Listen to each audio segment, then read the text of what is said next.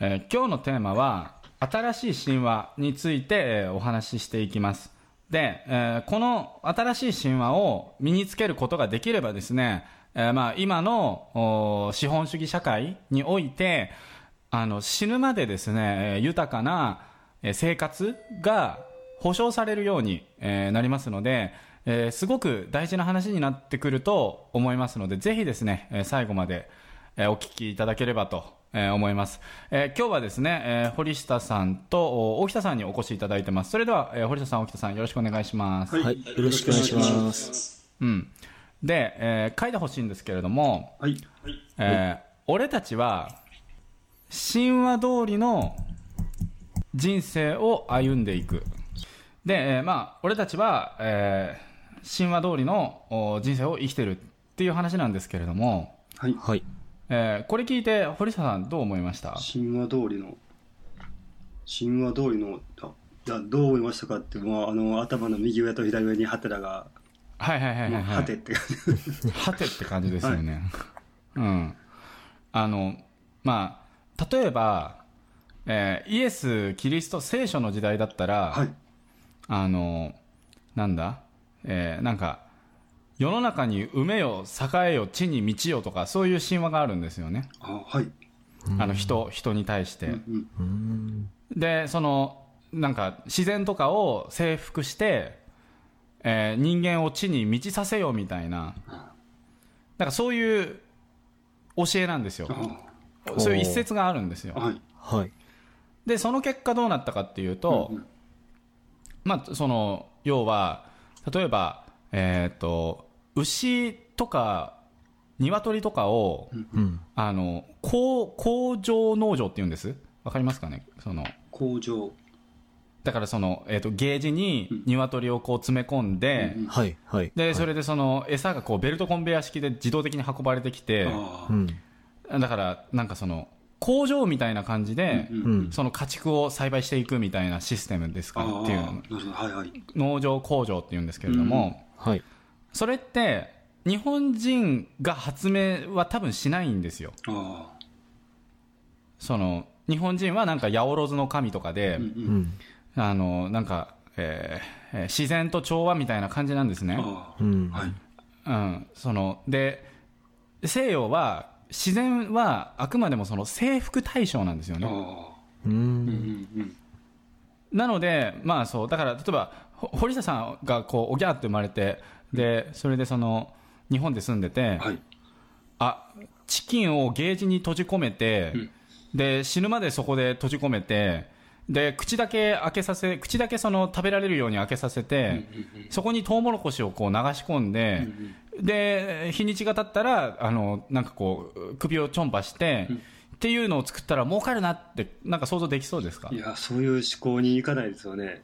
あんまりいかないですよねいかないで。すね。う。うんん。そういうふうに文化とか神話なんですけれども、基本的には。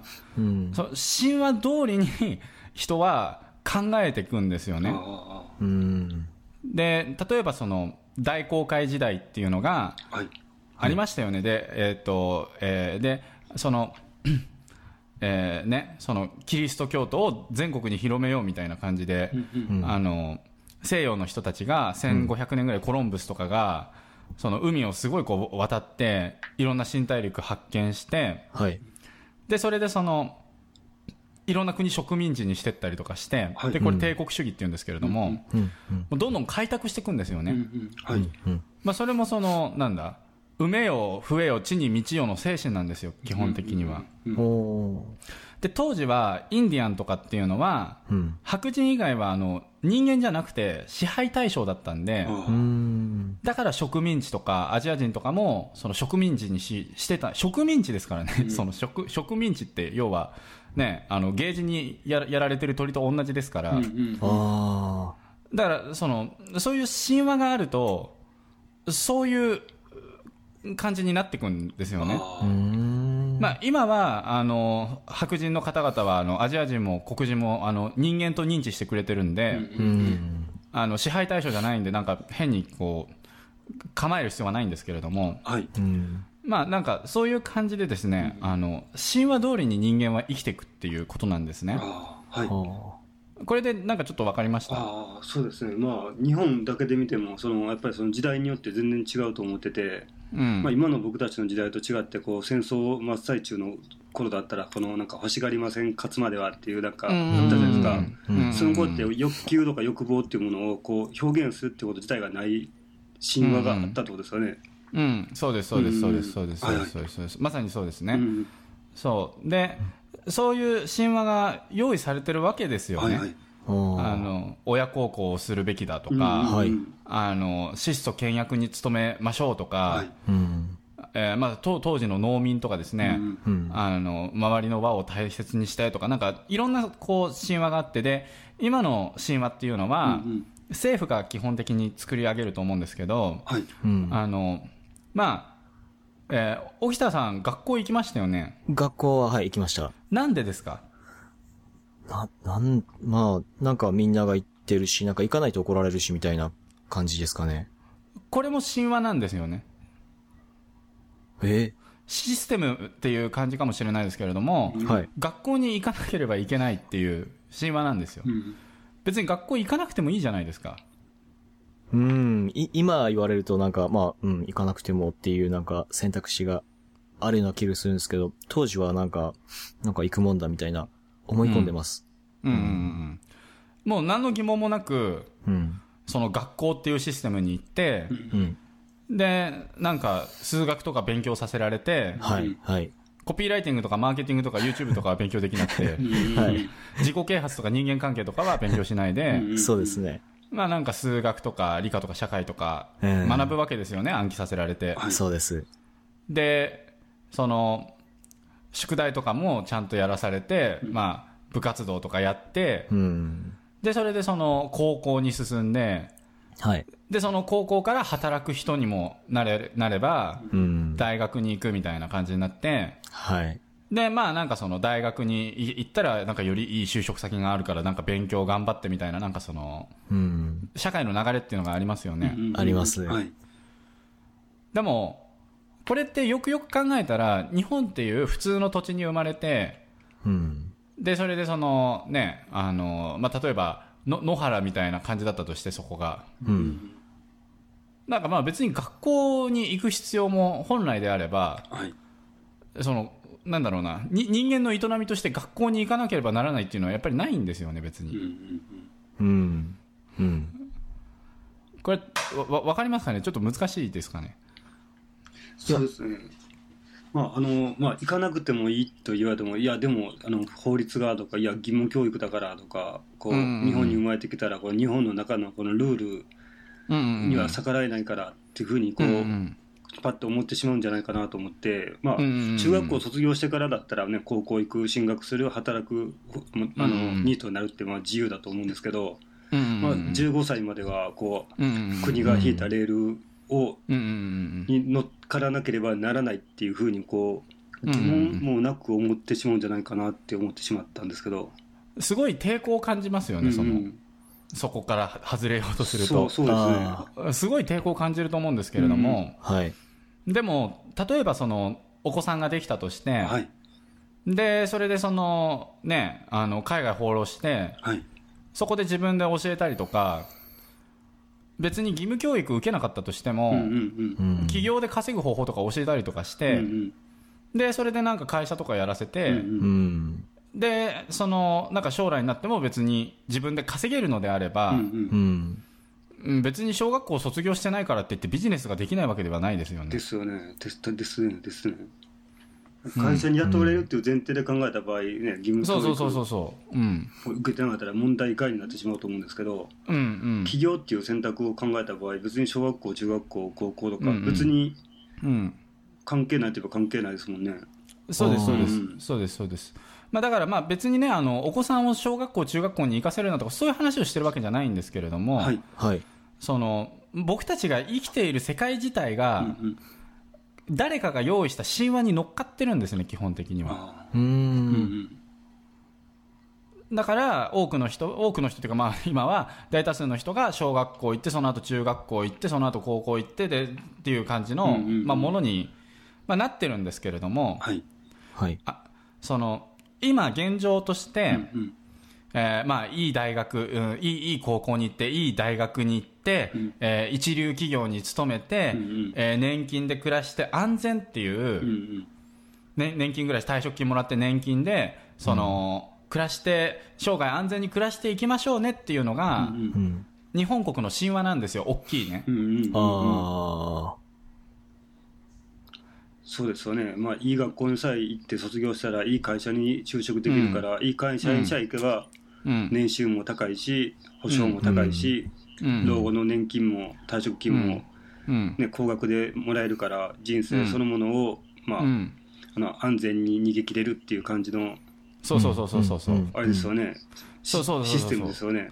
そう、だからその、なんかね、ねなんかその年功、昔はですよ、もっと年功序列とかがあって、はい企業に入ってしまえば、生涯安全っていう、そういう神話があったんですようね。ん、ありあ。ましたね。うんうん安全かどうかは知らないですけれども、うんとにかくそういう、なんていうんですかね、神話みたいなくくりがあるから、うんうん人は皆、いい大学に行こうとしたし、うんうんいい会社に働く、いい会社に勤めようとしたわけですよね。あですはい。で、今も基本的にそういう流れになってると思うんですけれども、うんうんうんこの国の神話っていうのが、はい。もう、はい。だんだん崩壊してるんですよ。うんうん。うん。あだから、いい大学、いい、いい高校行って、いい大学行ってうんうん、一流企業に勤めて、年金で生涯安全みたいな。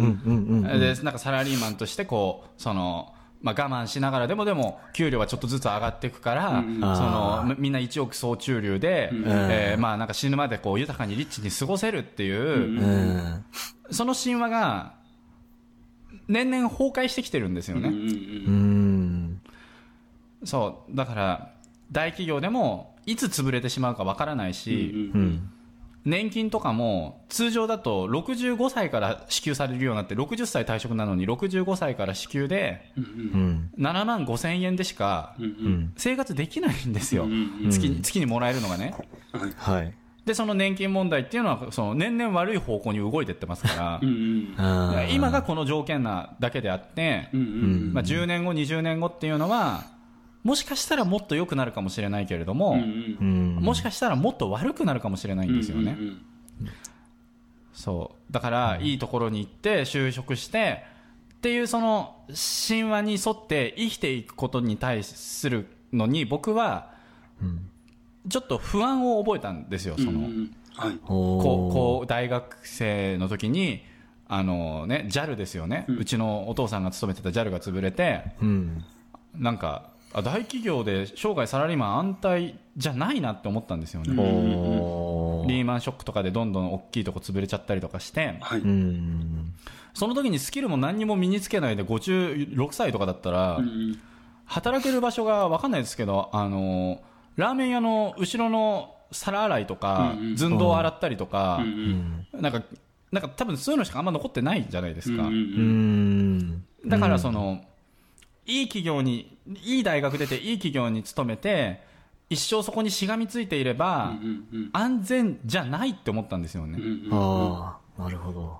だから新しい神話が必要だって思ったんですよ。ううんん。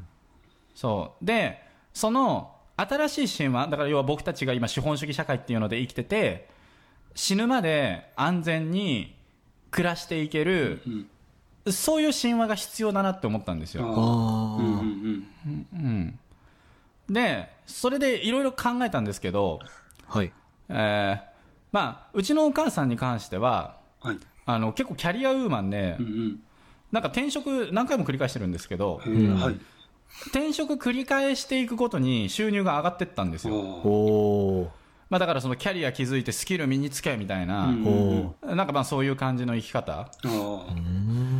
まあ、それはそれで、あの、なんだろうな、大企業にしがみつくよりは安全な気がしたんですよね。うんうんうんあで、まあ、まあでも、なんかこう、自分にはあんまりしっくりこなかったんで、はいいろいろこう考えたんですけれども。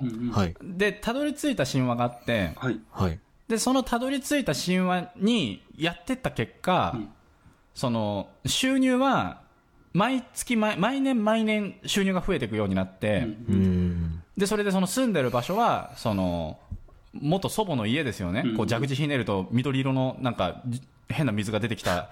で、それで、あの、く蜘蛛の巣だらけのうん。あのところでこうあなんだ割り箸でくるくるくるくる蜘蛛の巣取るところからこうスタートしたっていう。でれ冷蔵庫を開けると 1年ぐらいこう経ってる食品がたくさんあるからガバってこうやるとなんかブオっていう変な粉みたいななんか毒ガスみたいなのがブワって出てきてもうシミはもう取れないみたいなそのそういうところから僕スタートしたんですけれども、はい。いつの間にかなんかこうタワーマンションとかになってて、その新しい神話通りに生きてったらですね、はい。うん。タワーマンションとかになってはい。でそれでそのなんだろうな食べに行くところとかもうん。あの今日はとりあえずなんかえっ、とと豆腐とキャベツは費用対効果が高いとかあのなんだろうなウェイパーとネギと卵でスープ飲めばこれで安全これで食えるみたいななんかすごい安い、うんあの食事ばっかりしてたんですけれども、はいはい。まあ、もう今はもうかなりこうちょっと高めの感じなんですよね、うんうんうんこう食費食費とかも高くなってって、うん。でもうなんかあの今まではその、えーあ歩いて、えーえ駅と駅の間も節約して、あの歩いてこう移動してたのが、まあ、はい。3駅ぐらいはもう歩くみたいな定期券ももったいないからみたいな感じだったのが。もう今はもう絶対タクシーみたいな。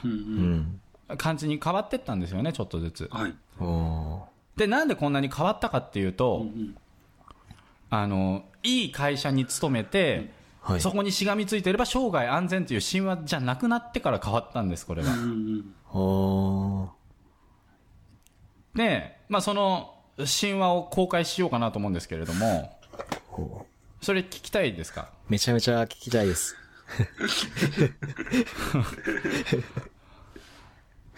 これはちょっと興味深いなって思いましたいや、めちゃめちゃ興味深いですね。あのーうん、なんか、その神話が変わって、なんか行動が変わって、なんか収入とか、なんか全部変わってますよね、おそらく。全部全部変わってます全部変わってますよね。ぜ全部変わってます それはなんか、す、もう、すごく、もう最高だなと思う そうですよね。だってね、そのいい大学出て、いい会社に就職しても、その蛇口ひねったら緑色の水出るところからタワーマンションとか海外までそこまでステップアップしないですよね。ししないですよね。ん。そうそう。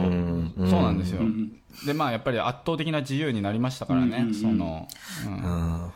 じゃあそのそのその、はい。それが変わったっていうそそのやつになったのは本当にたった一つの神話をうんうん。信じ続けて、その通りに行動し続けた結果なんですね、うん。でそれは今でもうん。収入はどんどん上がってるし、うんほう。どんどん自由になってるんですね、うんどんどん生活水準は上がってるんです。うん。ほでそのまあ今の、まあ、僕の中ではこの神話に変えてからこっちの生活に行ったんでかなり正しかったなって思ってるんですけれどもその神話っていうのが書いてほしいんですけれども、あはい。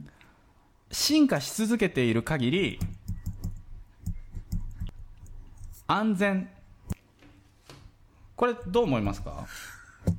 なんかあの、ちょっと意外、意外だなと思ったのが、なんかこう、うんこうなんか進化するっていうのは、なんかこう、安全なとこからこう、うん。安全じゃないとこに行くっていうイメージがあったんですけど、うん。うんうんなんかこう、えー進化し続けている限り、その、あ、安全なのかっていう、なんかちょっと、うんちょっと混乱しています。なるほど。あん、うん、そうそうですよね。進化イコール危険冒険とかそんな感じですよね、そうですね。そうですよね。うん。うん。安全イコール守りって感じですもんね。そうですね。守ることだったり、こうね、できるだけ、あの、危ないこう橋を渡るなとかいうぐらいなんで、うんこうチャレンジしなくてうん無難にすることこそが安全みたいなね、うんうん感じなのに、まあ、進化って言ったらいろいろ冒険するからやっぱりその安全の真逆じゃないのかなってこうね、うんう。うんんうんうん。なんか博打的な感じがしますもんね。そうそうそう、うんうん。そう思いますよね、はい。えーまあ、結局ですねうんうん。例えばその、うん会社が、えー会社に入ったとしますよね僕がはいはい。で会社に入ったとしてでそれでそのでももし急に辞めさせられちゃったとしたら、うんはい。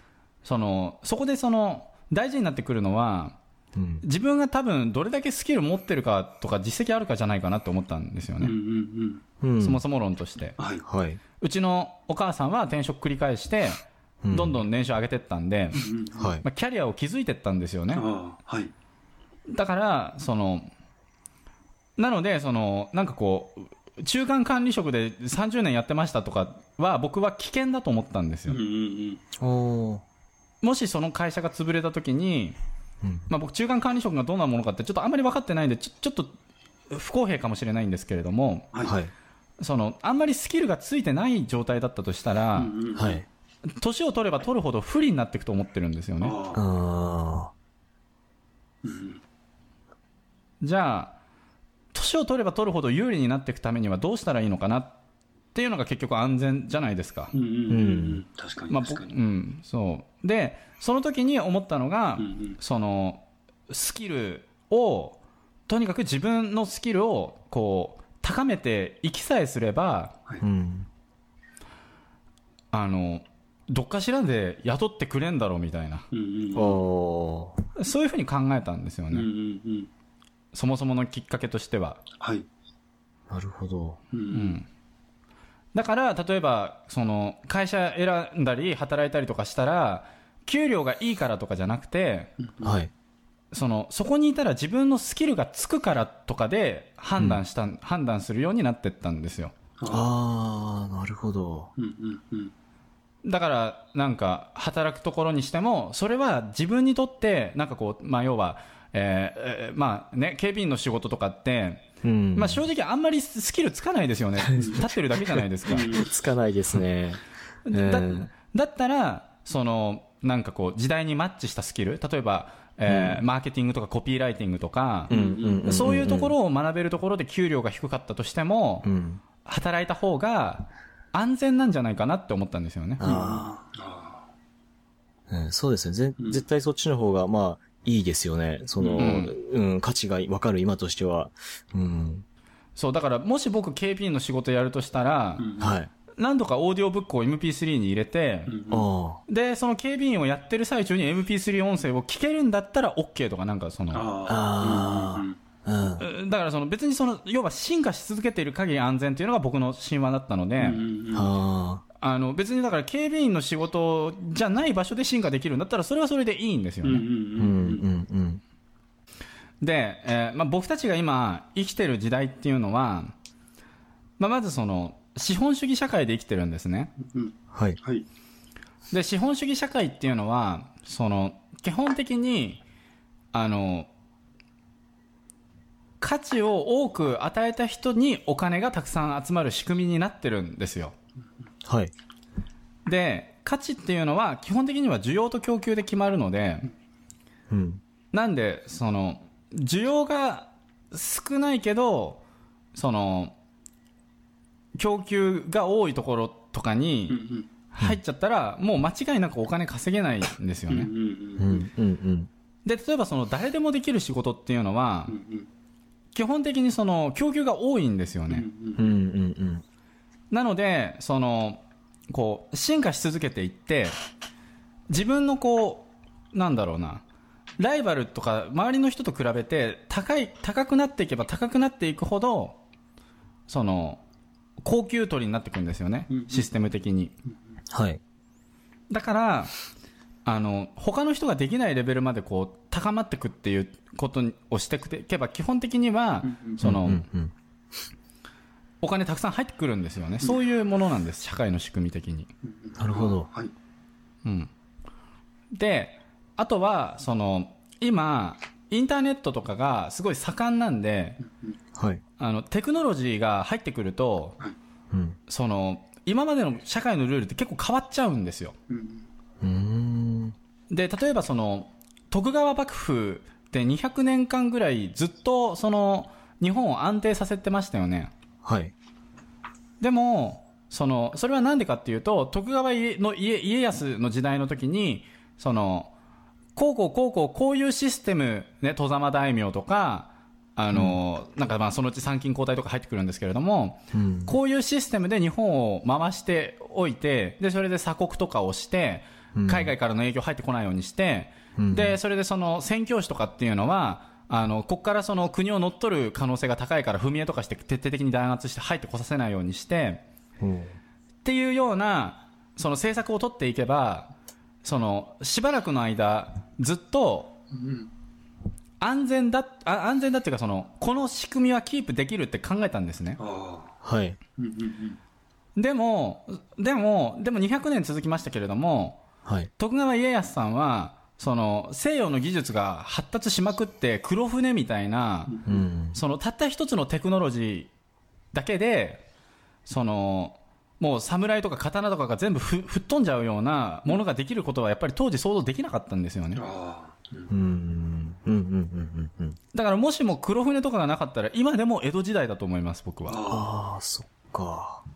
でもそういう黒船みたいなテクノロジーが入ってきたから、あ。うんうん。その徳川幕府っていう神話は崩壊したんですね。だから倒幕になったんですよね、ああ、なるほど。そうそうですよね。その、なんていうか、その当時の人、刀とか使って、こう、なんかこう、チャンバラみたいなやってた人からしてみたら、なんかこう、なんかよくわかんない、その、顔の怖い人たちが来て、まあ外国人来て、うんあの、もう、なんか意味わかんないですよね。おそらく。意味意味わかんないし、うん。結局そのたった4隻のうん。黒船蒸気機関で大砲とか撃てるうん。のに対してこっちは、あの刀みたいな感じじゃないですか、うんうんうんうんたたったたった4隻のうん。大砲を積んだ黒船が来ただけでうん。日本中がもう震え上がったんですね、いや、そうですよね。そのテクノロジーっていうのはゲームのルールを変えるんですよ基本的に、うん。でそういう意味でインターネットっていうのはゲームのルールをすごい変えたんですねあ、なるほど。だからそのこう要はいい大学出てなんたらかんたらでみたいなその神話っていうのはうん。インターネットがなかった時代に作られてるものなんですね。でもインターネットが出出だしてからその個人がその大衆に簡単にコストゼロでリーチできるようになっちゃったんで。いろんなサービスとかを提供できるようになったし、だからその大量生産大量消費みたいなものがうん。成り立たない世の中になっちゃったんですよあ、なるほど。だから、その、今までは大量生産、大量消費だったから、もう、その、なんだろうな、たくさん人数雇っても、たくさん作って、たくさん売れ,、売れるから、要は、独占みたいな感じになっちゃうんで、はい、はい、はい。だから、その、こう、需要も拡大していったし、あの、なんだろうな、一億総中流みたいな感じでいけたんですけれども、うん。でもそのインターネット入ってきちゃったんで、うん。あの、そこの狙い目をつけた優秀な人とかが、別の企業を少人数で立ち上げてるとかして、うん。で、それでその、そっちの方が売れちゃってたりとか、市場がどんどんその、実店舗からインターネットに流れてきちゃってて、うん。で、そこをこう、うまく利用してる人がすごい稼いでみたいな、で、大量生産、大量消費が使えなくなっちゃってるんで、はい。まあ、業種にはよると思うんですけれども、はい一般的にこう、確一的にされていた、その、なんかこう、なんかこう、たくさん作ってたくさん売れますみたいな世の中じゃなくなってるんで、はい。その、む昔と比べていい大学に入ったからとか、そういうものじゃなくなってきちゃってるんですよね。だから、うん。そう、あの、黒船が出てきた時点で、江戸幕府が崩壊してるのと同じように、インターネットが出てきた時点で、昔のその、なんだろう、政府が用意した神話っていうのは、うん。う当時は機能したと思いますよ。で、実際1970年代ぐらいまではすごくよく機能してたんですけれども、うん。あ今はもう帰りが始まっちゃってるんですよね。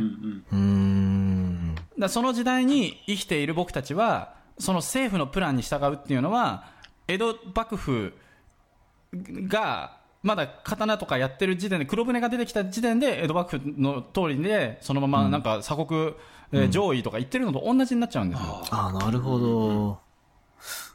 そっか。だからその、今は新しい神話に乗り換えるべきなんですね。うん。ね。黒船が来たから、倒幕に変わったわけですよね。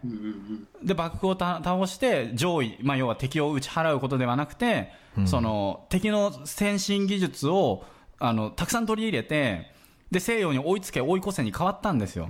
あその神話にシフトうまくできたおかげで、日露戦争、日清戦争を勝って、で、まあ、第二次世界大戦に行っちゃうんですけれども、まあ、でもそこでその日本かなり頑張ったんで、そのアジア人とかが、その植民地大将から人に変わったんですよね。あ。うん。うん。うん。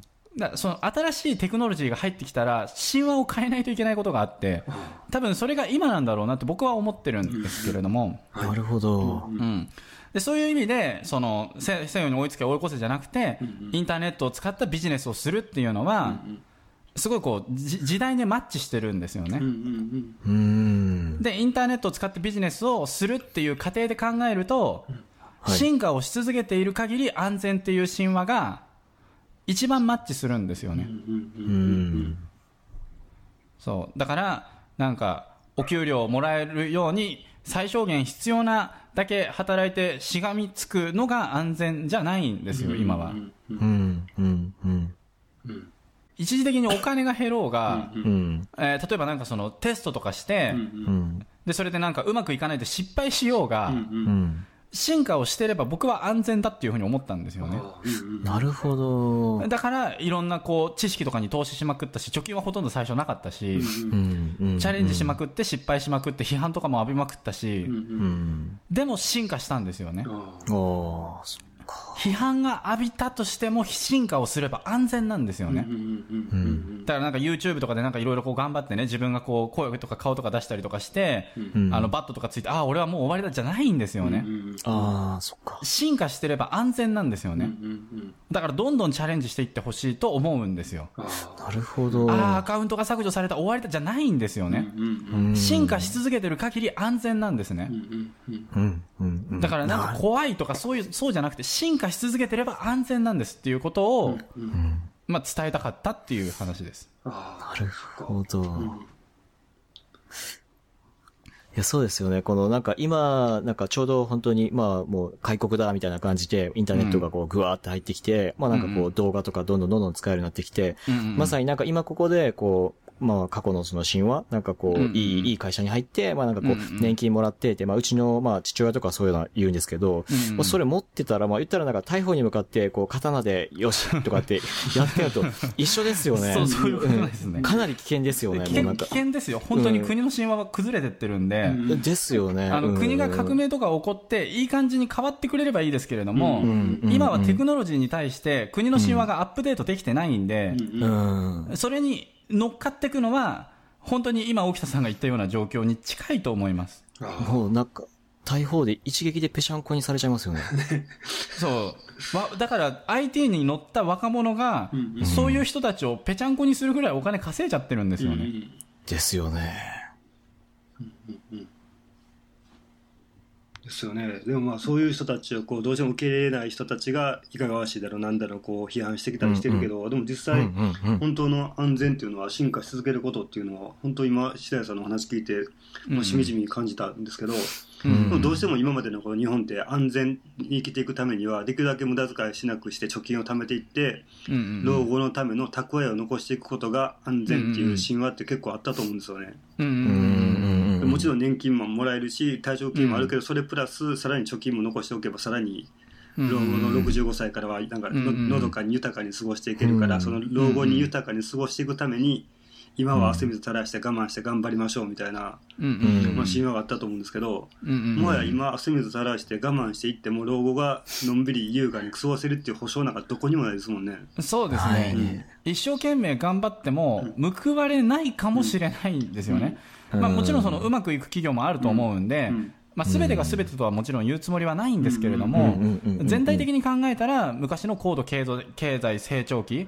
えー要は僕僕たちの今の、えー僕たちのな、えーまあ、要は、えー2000うん5年とかから10年までで、えー60歳、70歳になった方たちとは、今は多分全然違うっていう感じですよね。うんそうですよね。まあ、しかもね、そのね、資本主義は今、白谷さんのお話で、その価値を生み出したものが高額な所得を手に入れるっていうシステムから考えると、我慢することと価値を生み出していることは全然正比例してませんからね。うんうん、そうなんですよね、そうなんですよ。だから、結局、その、ね、あの、国の神話がうまくいってれば、うんうんあの、貯金、貯金して、うんうんあの、あんまりこう、無理して使わないで、会社にやって退職金でやっていくのが安全だったと思いますよ。うんうんうん。だだから別にその、彼ら、昔は嘘言ってなかったんですよ。本当だったんですよ、それが。でも今は多分本当じゃないんですよね。んですよね。うん。それよりも進化し続けている限り安全の神話の方が、うん。まあ僕の実際の生きてきた結果としては多分間違いないだろうなって思ってるしまあ今後50年、60年の中でも進化し続けている限り安全という神話は崩れないと思うんですよね。僕死ぬまで崩れないと思ってるんですよね。うんうんうん。うん。で、そうした意味で、その今ね、皆さんがインターネットビジネス学んでるっていうのは、うんうん。すごいこう安全に向かってるんですよね。確かに、うん。うんうん。そう、でそのスキルっていうのを高めていけば普通に博報堂とか電通とか就職するよりもうんうんううん。ん。安全なんですよ。確かに、うん。うん。うん。なんでそのなんだろうな。そのもう結構前のめり気味でだから、あの逆にねせっかくこうやって学んでるのになんかこうちょっと中途半端ななんかあ適当に、まあ、適当に、まあ、あの言われたことの最小限だけやってみたいな感じのマインドセットだと、うんうんあんま安全じゃないんですよ。ぶっちゃけ危険なんですよ。今の時代は、はそういう時代に来てるんで、うんうんうん。ちょっとそういう危機意識も持ちながらも、うんうん。安全を確保するために進化をし続けるっていうことをしていけば、うんうん。エリート集団としてうんもう上の方に君臨し続けますから、うん。う。うんんうんまあ、こういう神話をちょっと入ってくるとちょっとその行動の指針が変わってくると思うんですよねうん、うんううんん。変わりますね、これは。全然変わりますよねうんスピード速めて進化させればさせるほど、うんうんもうどんどん安全になっていくんで,、うんうんああ、なるほど。で今みんなはその安全な道にもう足をかけてるんですねもう安全な方向性に入ってるからこの音声聞いてるんですよね、うんうん。だからそのまま加速していってほしいんですよ。あうん。うん。そう。だから、安心してほしい。安心、ここの道に入ってることはすごい大丈夫なんで安心してほしいっていうのと、ーうんうんこう前のめりになってこう能動的にこう進化しまくって、うんうんもう安全をさっさともう確保して、うんうん安心してね、暮らしていきましょうよっていう、そういう話です。はい。まあ、とりあえず今回は以上なんですけれども、はいはい。えーなんかありますかね？そうですねやっぱりそのね今まで安全にこう逃げ切ろうと我慢しようと思ってた人も結構多いと思うし、まあ、僕もね数年前までそうだったんですけどうんうん進化し続けることが一番安全っていうことさえこう腑に落とせば、うん逆に言えばいろんなことにチャレンジしていけるからこれからの人生、うんうん我慢の連続じゃなくて、いうんいろいろエキサイティングだと思うんですよね。うん。そうですね、そうですね。うん。そう考えるとねワクワクしてきますよねそうそうそうそうそう。うんだってね、失敗しても、うんあの、お金もし失っちゃったとしても、うん。なんかその、広告費とかに投資してね、失っちゃったとしても進化してれば安全なんですから、経験を増やしていけうん。ば進化するんです、基本的には。うん。だからどんどん新しいことやっていってほしいし、こうそれやり続けていけばう、ん。すごい新しい、あの、リッチな世界に入っていけるんで。うん。いいですよね。いいですね。いや、すごい、あの、あの、気づきがあって、まあ、なんか良かったなって思うのが、あの、二つあって、一つがですね、あの、なんか、やっぱ同じところにこうずっといたいっていう人がやっぱりすごい多いんですよね。で、まあ、あの、ここにいたら、あの、なんか安心だとかって言ってるんですけど、なんか、うん、なんかどんどんどんどん前に進んでいかないと、まあ、あの、このまま行ったらもう、やばいっていうのがすごい分かりましたし、で、僕はなんか昔からなんかこう、うん、なんかこう、うろちょろはするんですけど、まあなんかその、進化し続けるっていうフォーカスがなかったんで、なんかちょっとうろちょろしてるばっかりなんかあっち行ったりこっち行ったりしてたんですけど、まあなんか自分をこう、あの、進化させる、技術をまあ身につけさせるとか、そういう方向に進んでいけばいいんだなっていうのがすごい分かりました。うんうんうんよかったです。あの、この指針に変わると、あの、なんか、ね、やっぱり僕も、だから、高額な教材とか投資しまくってますし、うん1000万とか2000万とか、あまり金ない時期で、だから1000万稼いで、生活費1日と月10万ぐらいだったのに、うんうんうん。あの、次の年の貯金50万だったんですよね。うんうんだからお金使いまくってたんですよ。ああの、自己投資とか、うんなんかいろいろな。あそれがあって今があるんですよあね。なるほどだか。ら進化し続けてれば安全なんですよ。あそう。だから、あの、この前話した精神の進化とか肉体の進化とか感情の進化とかありますよねあ。はいはい。あれやりまくってってほしいんですね。だから、うんうんうんいくらノウハウとか吸収しても精神の進化がなかったら、進化してないんで、うんうんうん、うん、うん、うん。その、で、今回の、まあ、進化の方、法みたいなの結構話してるじゃないですか。はいはい。それやっていけば、どんどんどんどん安全になってくんで、うんうんうんああ、そう安心しますね。そう、もう本当安心できますよ。あの、うん。国がとかなんか、あの、うん。給料リストラとか、うん。年金問題とか、新聞で見ても、あ、うん。俺には関係ないっていうふうに思いますからうん。ね。関係ないんですよ、うん。別に。うん。うん。自分の力が。うん。うん。まあ、ハンモック YouTuber は、その、そういうエリート集団なんで、あまあ、みんなでね、進化し続けて、あまあ、メディア支配してですうね、んうん。まあ、宮古島でブラブラしながら、うん。こう、楽しもうとうん。いうことですね。ああうん。いいですねはい。